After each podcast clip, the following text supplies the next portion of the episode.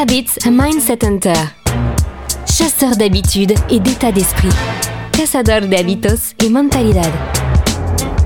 Un état d'esprit innovant pour une vie épanouie. Une émission de et avec Melika Badreddine. Bonjour, bonjour les amis, bonjour la famille, bonjour merveilleuse communauté. Aujourd'hui, grâce à vous, grâce à vos cœurs, vos étoiles, vos commentaires, vos partages, grâce à tout ce que vous faites pour faire vivre ce podcast, nous sommes dans 37 pays. Alors merci. Aujourd'hui, on va parler de mythes et de réalité. Et oui, parce que comme vous le savez, J'adore parler des habitudes et je reçois beaucoup de questions, notamment qui me disent Mélika, bon, euh, on en a marre, euh, il paraît qu'on peut changer d'habitude en 21 jours, puis finalement on nous dit que c'est 90 jours, puis finalement on nous dit que en fait c'est pas du tout ça.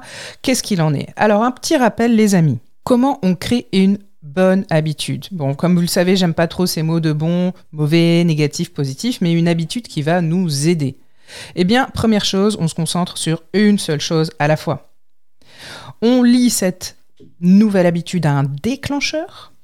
On pense à une récompense quand même sur le long terme. Et euh, on ne se laisse pas décourager, on s'autorise aussi à se lâcher la grappe, hein, les amis. Et on s'attend évidemment à de la résistance. Nous avons un mental suffisamment bien ou mal fait pour euh, essayer de nous empêcher de changer. Le temps nécessaire justement pour changer une habitude ou pour en créer une nouvelle, moi je dirais plutôt en insérer une nouvelle dans notre quotidien, c'est d'abord de prendre conscience de oui ou non, est-ce que ça rejoint et est-ce que ça soutient euh, nos valeurs Première des choses. Est-ce que ça vient s'insérer dans notre identité? Si ça vient complètement contrecarrer notre identité, euh, ça va être compliqué. Si c'est complètement contraire à nos valeurs, ça va être très très compliqué.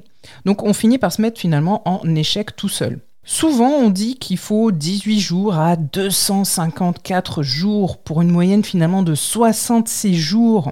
Et si on se fie à certaines études, il faudrait finalement en moyenne plus de deux mois pour adopter un nouveau comportement et non pas euh, les fameux 21 jours. On va se le dire, hein, tout ça c'est quand même de l'ordre du mythe. Pourquoi il faut 21 jours? Pourquoi on nous dit ça?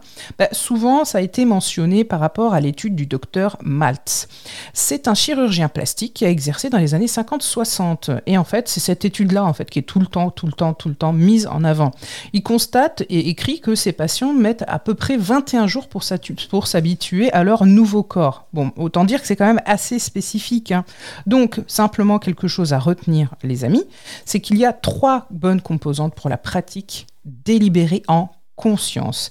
C'est finalement décider d'adopter une habitude, répéter, répéter, répéter, se laisser tranquille aussi et garder à l'esprit que finalement, euh, ben en fait, on fait ce qu'on peut. Le bon plan de Melika. Le bon plan, les amis, c'est garder le fait que pour une habitude, quoi qu'il arrive, ce qu'il faut, c'est non pas regarder ce qu'on dit ou ce qui a été écrit dans le dernier livre à la mode ou la dernière conférence sur YouTube ou le dernier TEDx qui va parler d'un comportement ou de quelque chose de spécifique, mais simplement de voir à l'intérieur de soi ce qui nous correspond. Donc, se connaître soi-même.